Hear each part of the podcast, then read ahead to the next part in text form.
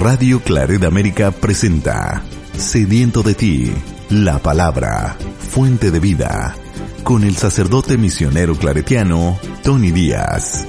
Reflexiones diarias del Evangelio. Aquí iniciamos.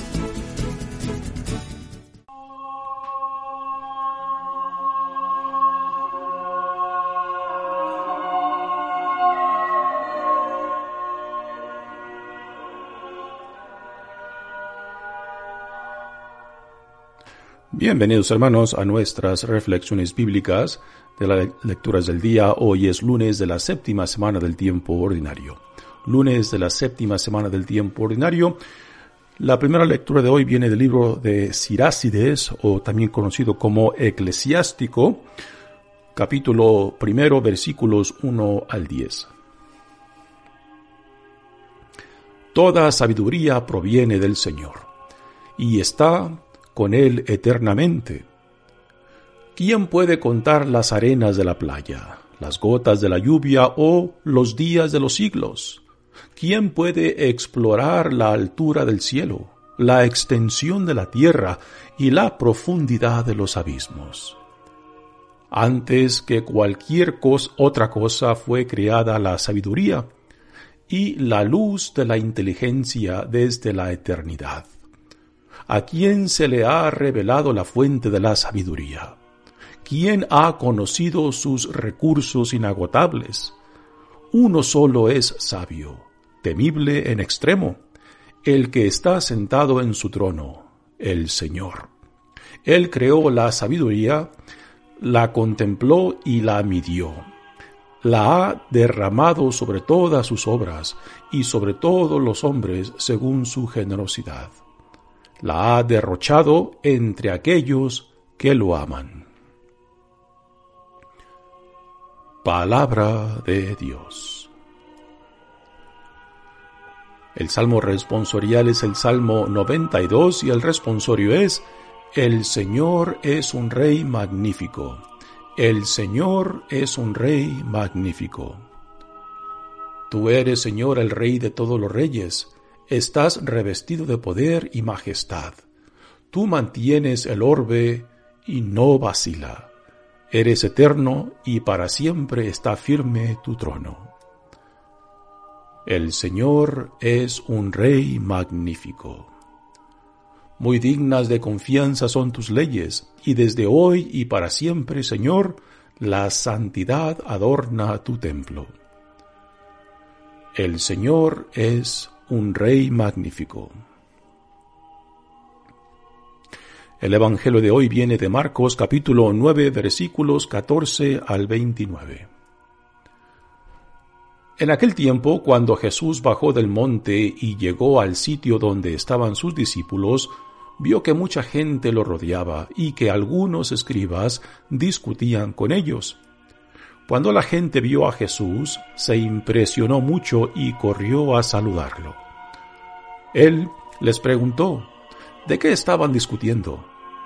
De entre la gente uno le contestó, Maestro, te he traído a mi hijo que tiene un espíritu que no lo deja hablar. Cada vez que se apodera de él, lo tira al suelo y el muchacho echa espumajos.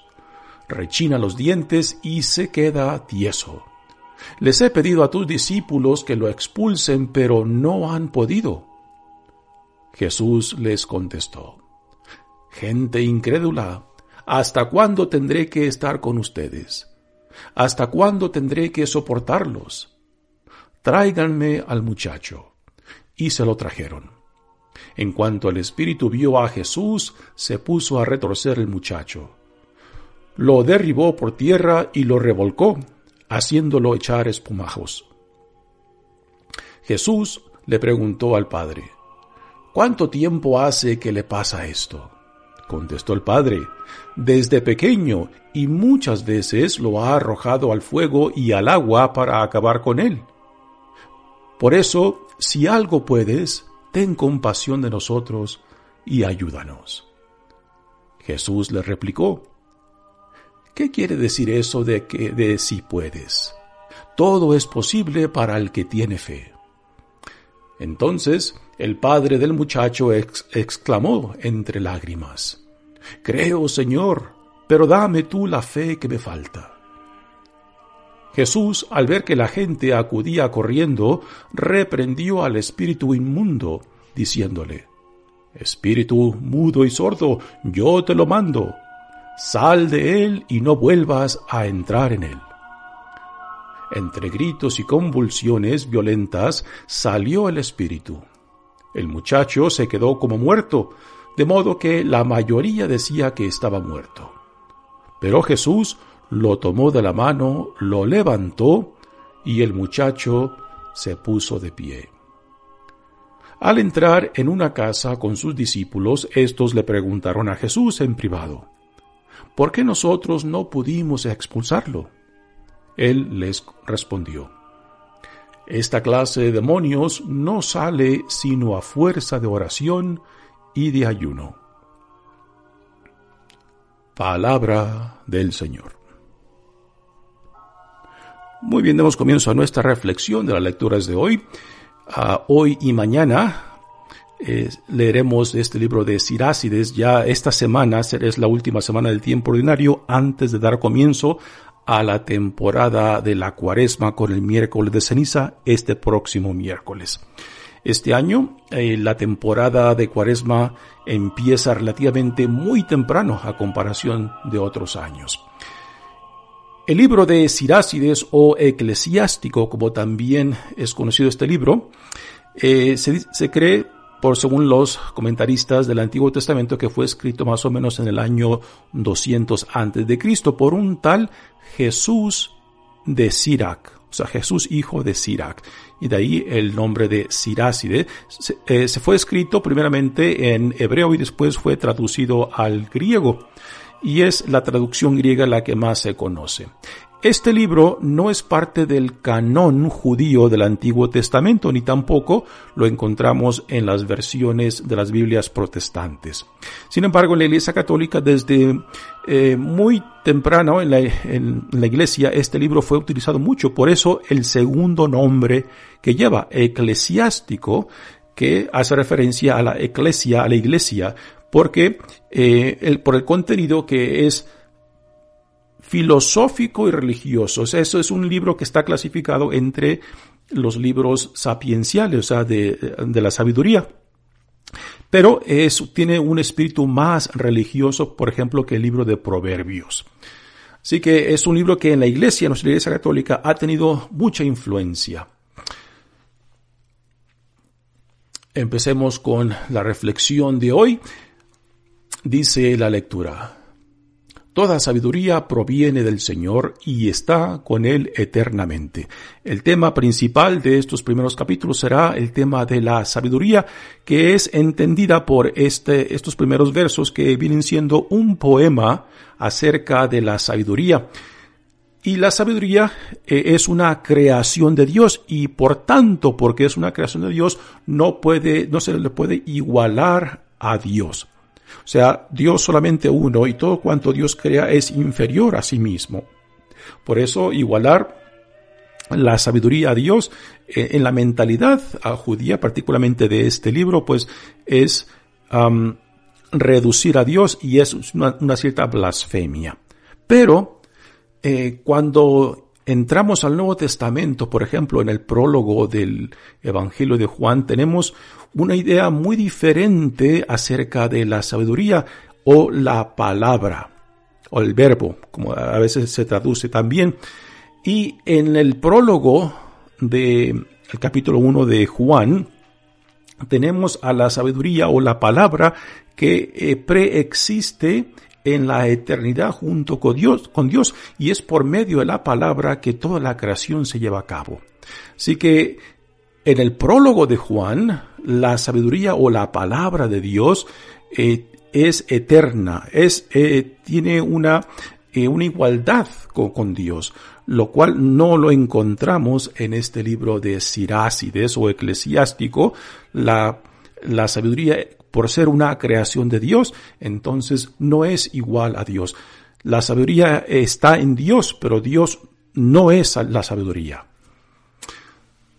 Dice, ¿quién puede contar las arenas de la playa, las gotas de la lluvia o los días de los siglos?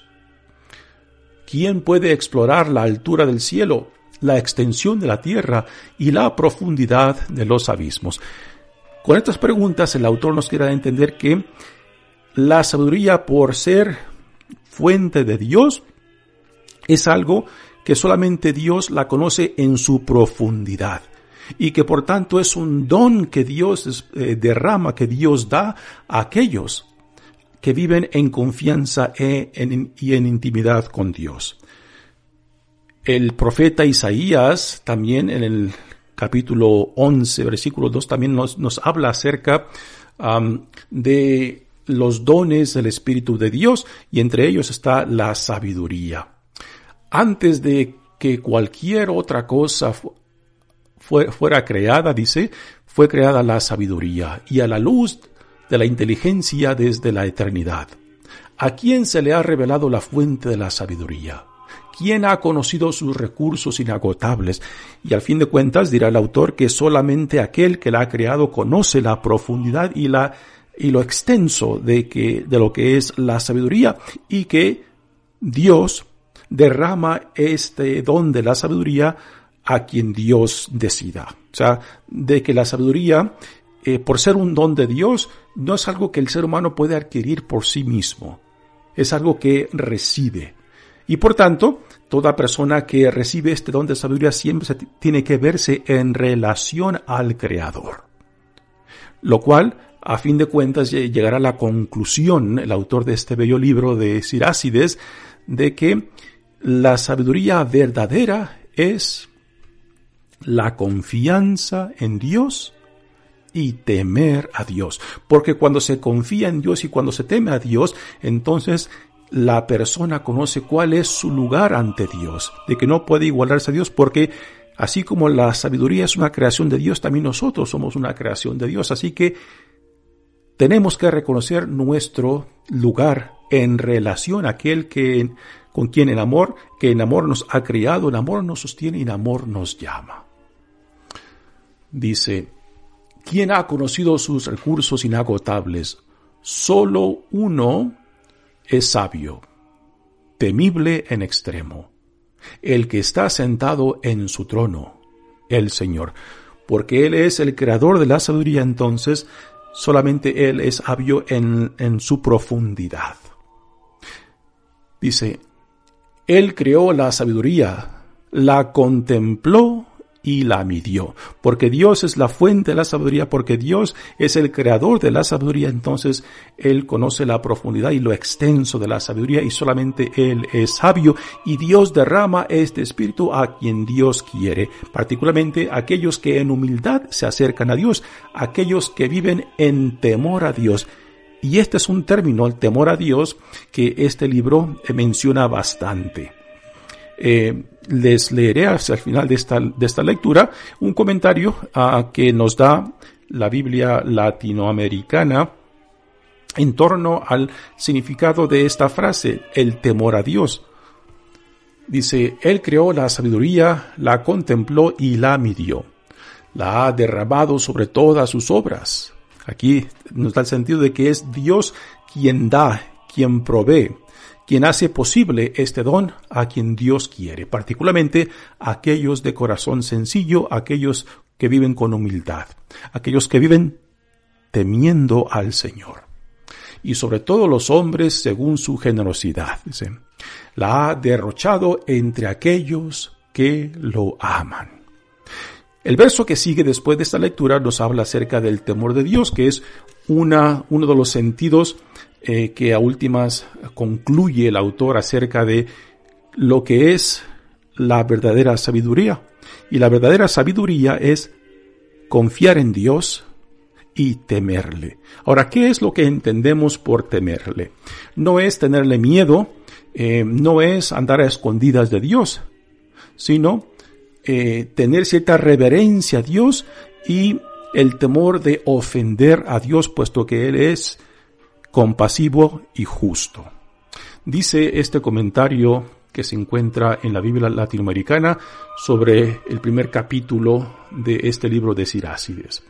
Dice, temer a Dios es verlo siempre presente y tomar las decisiones delante de Él.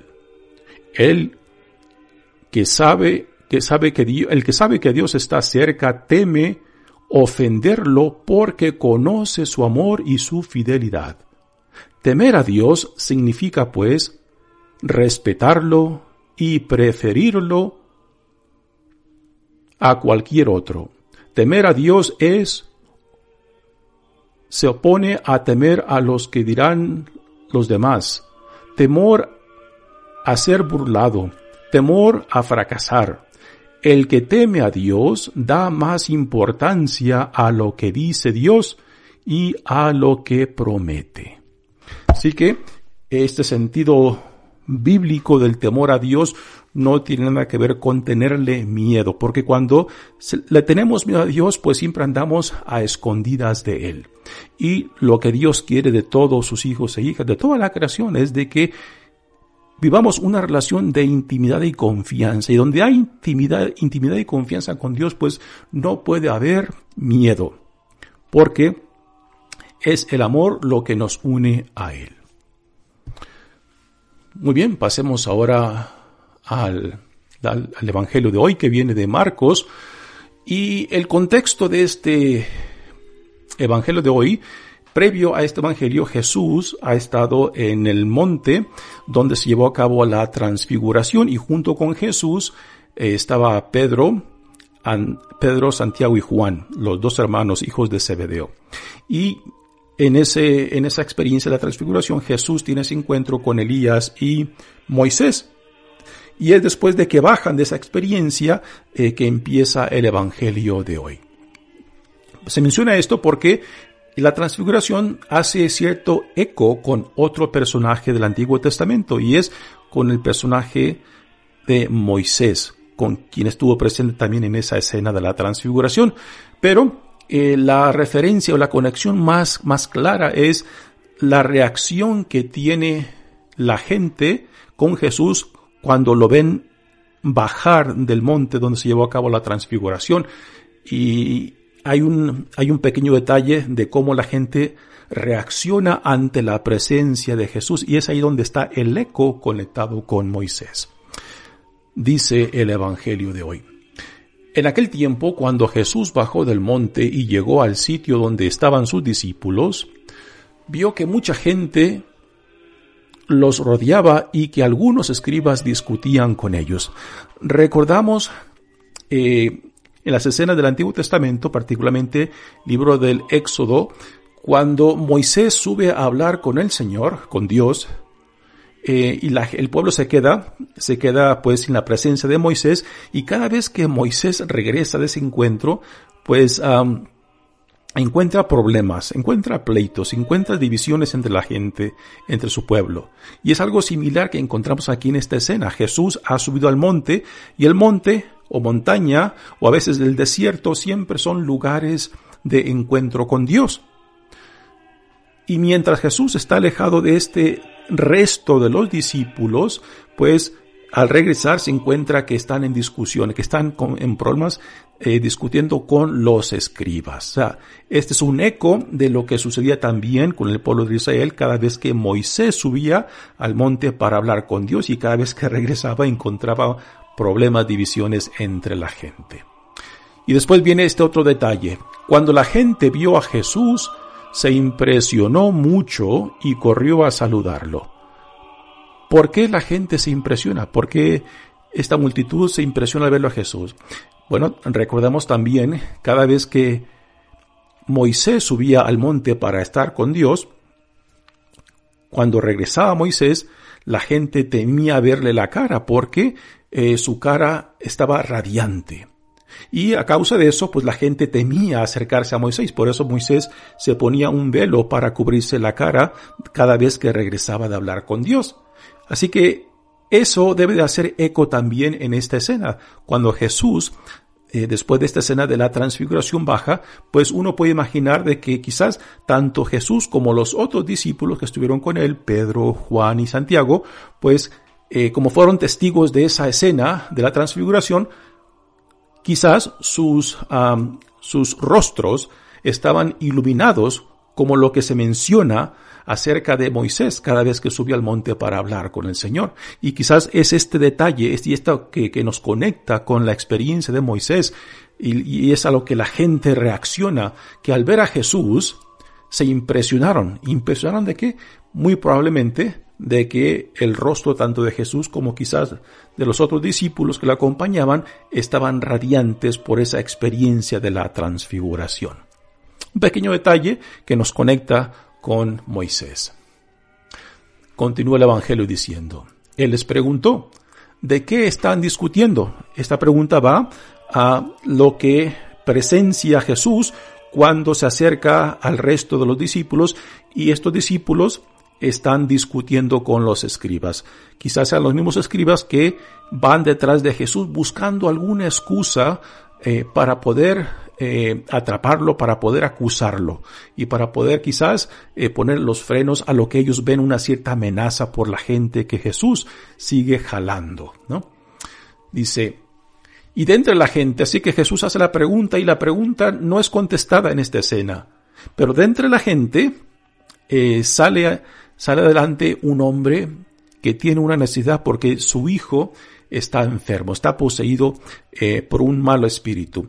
Que nuevamente hay que recordar que en aquellos tiempos toda enfermedad se le atribuía a malos espíritus. Hoy en día los detalles que nos dan de la enfermedad de este hijo del Señor eh, nos dicen los médicos hoy en día de que quizás este, este jovencito sufría de epilepsia por los detalles que nos da, ¿no? Así que hoy en día podemos decir de que este, este hijo quizás eh, era epiléptico, pero en aquellos tiempos, eh, pues a toda enfermedad se le atribuía a malos espíritus y las enfermedades se personificaban en malos espíritus. Por eso cuando Jesús sana también eh, hay detalles de, que hay cierta expulsión de parte de él al sanar a la persona. Dice, de entre la gente uno le contestó, Maestro, te he traído a mi hijo que tiene un espíritu que no lo deja hablar, sordo-mudo. Cada vez que se apodera de él, lo tira al suelo y el muchacho echa es, espumarajos, rechina los dientes y se queda tieso. Si alguna vez han presenciado uh, un ataque epiléptico de una persona, estos detalles que nos, nos, cuenta el Evangelio son muy similares. La persona se pone tiesa eh, y también para que no se mueva la lengua, eh, hoy en día se le pone algo entre los dientes y la lengua, se ponen tiesos y después eh, tienen espasmos. Uh, el cuerpo se mueve violentamente uh, y después, después de un rato se ponen tiesos, ¿no? Y después de que pasan por esa experiencia, experiencia de ese ataque epiléptico, eh, están desgastados físicamente, ¿no? Y es algo similar a lo que encontramos en estos detalles de esta escena. Dice, lo tira al suelo y el muchacho echa espumarajos, rechina los dientes y se queda tieso. Les he pedido a, a tus discípulos que lo expulsen, pero no han podido. Así que el hombre trajo a su hijo a Jesús, Jesús no estaba, se los presentó a sus discípulos, sus discípulos no lo pudieron sanar. Así que esta, estos detalles son muy diferentes de lo, de lo otro eh, que nos introduce esta escena del, de lo que Jesús presencia, de que sus discípulos están discutiendo con los escribas. Ya los escribas pasan a segunda página y ahora entra esta escena de la sanación de este niño que es traído por su padre. Dice, Jesús le contestó, gente incrédula, ¿hasta cuándo tendré que estar con ustedes? ¿Hasta cuándo tendré que soportarlos? ¿A qué vienen estas palabras fuertes de Jesús? ¿Están dirigidas a la gente, a la multitud? ¿Están dirigidas a sus discípulos? ¿O están dirigidas al, al padre de este niño? Eh, sea quien sea quien son, sean dirigidas estas palabras, parecen muy fuertes, ¿no? Y en cierta manera como que no hay motivo ni causa el por qué estas palabras fuertes de un Jesús que parece muy enfadado, ¿no? Eh, y los comentaristas nos dicen que quizás e, en esta escena, eh, el evangelista Marcos entretejió quizás dos otras escenas y, y, las hizo una, y quizás estas palabras de Jesús como que no, como que no encaja, ¿no? Como que no hay causa y motivo para que Jesús esté tan enfadado.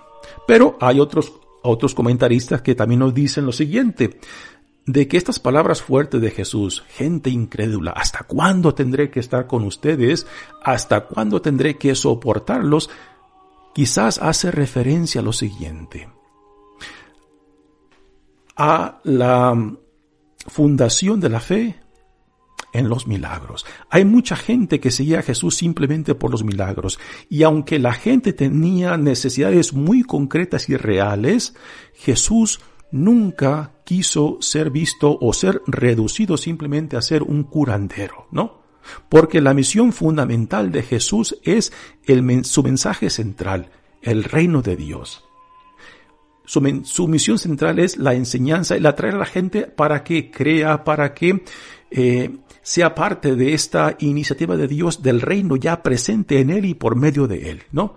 Pero cuando reducimos a Jesús a un curandero, pues entonces la fe eh, se, se busca construir sobre los milagros y Jesús trata de disuadir a la gente de esto, ¿no? Y quizás estas palabras fuertes eh, son dirigidas a, a esta actitud, ¿no? De ir simplemente en busca del milagrito y no tener interés del mensaje central del reino, del mensaje a la fe, a la confianza en Dios. Y quizás estas palabras fuertes de Jesús van, van con esto. Después dice Jesús, tráigame al muchacho. Y se lo trajeron. En cuanto el espíritu vio a Jesús, se puso a retorcer al muchacho. Lo derribó por tierra, lo revolcó haciéndolo echar espuma, espumarajos. Todo esto son, son síntomas que hoy en día podemos decir son, son eh, síntomas de un epiléptico. Jesús le preguntó al Padre, ¿cuánto tiempo hace que le pasa esto? Contestó el Padre, desde pequeño, y muchas veces lo ha arrojado al fuego y al agua para acabar con él. Esto de arrojarlo al agua y al fuego, pues cuando un epiléptico eh, tiene ese ataque, pues no tiene control de su cuerpo y cae donde cae. Puede caer en agua, puede caer en fuego y no es, eh, o sea, esta es la forma que en esos tiempos describían la enfermedad, describían particularmente esto que hoy en día llamaríamos pues epilepsia. Y muchas veces lo ha arrojado al fuego y al agua para acabar con él. Por eso, y ahora aquí viene algo muy interesante. El padre de este muchacho viene con el deseo de que su hijo sea sanado, ¿no? Pero a la misma vez em, hay en él, en él cierta desconfianza de que si Jesús lo puede sanar, porque ya ha tenido la experiencia de que los discípulos de Jesús no lo pudieron sanar. Y ahora quizás el Padre pues duda de que si Jesús lo va a poder sanar. Dice, por eso, si algo puedes, ten compasión de nosotros y ayúdanos. Y aquí viene la reacción de Jesús a estas palabras del Padre. ¿Qué quiere decir eso de si puedes? Todo es posible para el que tiene fe. Todo es posible para el que tiene fe. Fundamental para que los, para que el milagro, para que la sanación, para la que, para que la expulsión de demonios sea posible es la fe, la fe que en este hombre Jesús el Nazareno el poder de Dios reside y de que este poder de Dios es capaz aún de regresar a muertos a la vida, ¿no? Hay varias escenas dentro, dentro de los evangelios donde se lleva a cabo esto. Y el Padre, al escuchar estas palabras de Jesús, la reacción que tiene, pues debe de ser eh, deben de ser palabras para nosotros de animarnos también, de que cuando reconocemos nuestra falta de fe, nuestra necesidad de fe, estas palabras del padre de este muchacho pues son muy alentadoras. Así que Jesús le dijo, todo es posible para el que tiene fe. Entonces el padre del muchacho exclamó entre lágrimas, una, una imagen impresionante que nos pone aquí el evangelista Marcos exclamó entre lágrimas. Uno puede imaginar que casi gritando ah, de ansiedad y, y deseo de que su hijo sea sanado. Y dice el padre, creo, Señor, pero dame tú la fe que me falta. Creo, Señor, pero dame tú la fe que me hace falta. Qué palabras más bellas cuando uno reconoce quizás la pequeñez de nuestra fe y el deseo de querer, de querer ser acercado más a, tanto a Jesús como a nuestro Dios. Jesús, al ver que la gente acudía corriendo, reprendió al espíritu inmundo. Jesús no quiere hacer de esta escena que estaba llevando a cabo en un lugar público, no quiere que la gente eh, se, se quede simplemente con lo fenomenal, la expulsión de demonios, la sanación de este muchacho. A última, lo que Jesús quiere es que la gente sean atraídos por el mensaje del reino de Dios y no simplemente por el milagrito. Y esta es una pregunta que se hace constantemente en los evangelios, ¿no? Particularmente para nosotros que leemos este, este evangelio, ¿no? Y nosotros que, ¿por qué vamos en busca de Jesús? ¿Qué es lo que vamos eh, buscando en Él? ¿Vamos en busca del milagrito? ¿O tenemos interés también en lo que Él quiere ofrecernos? Y esta es una pregunta muy interesante porque Jesús no quiere ser reducido simplemente a un curandero.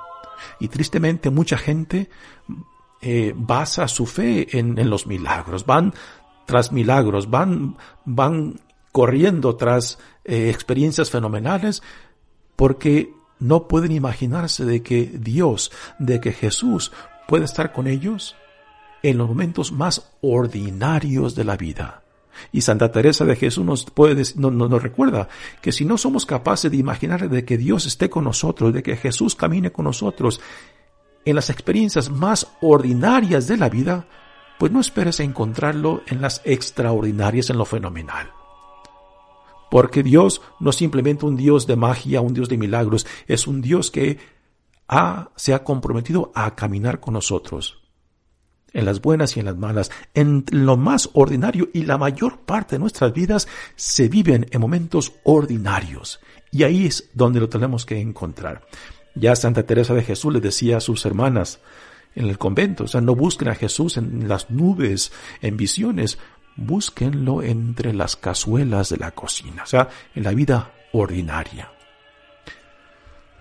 Y después viene la cena, donde Jesús, después con sus discípulos, eh, se, es preguntado el por qué ellos no pudieron sanarlo. Y aquí Jesús les dice que ese tipo de espíritus solamente se sana con la oración y con el ayuno.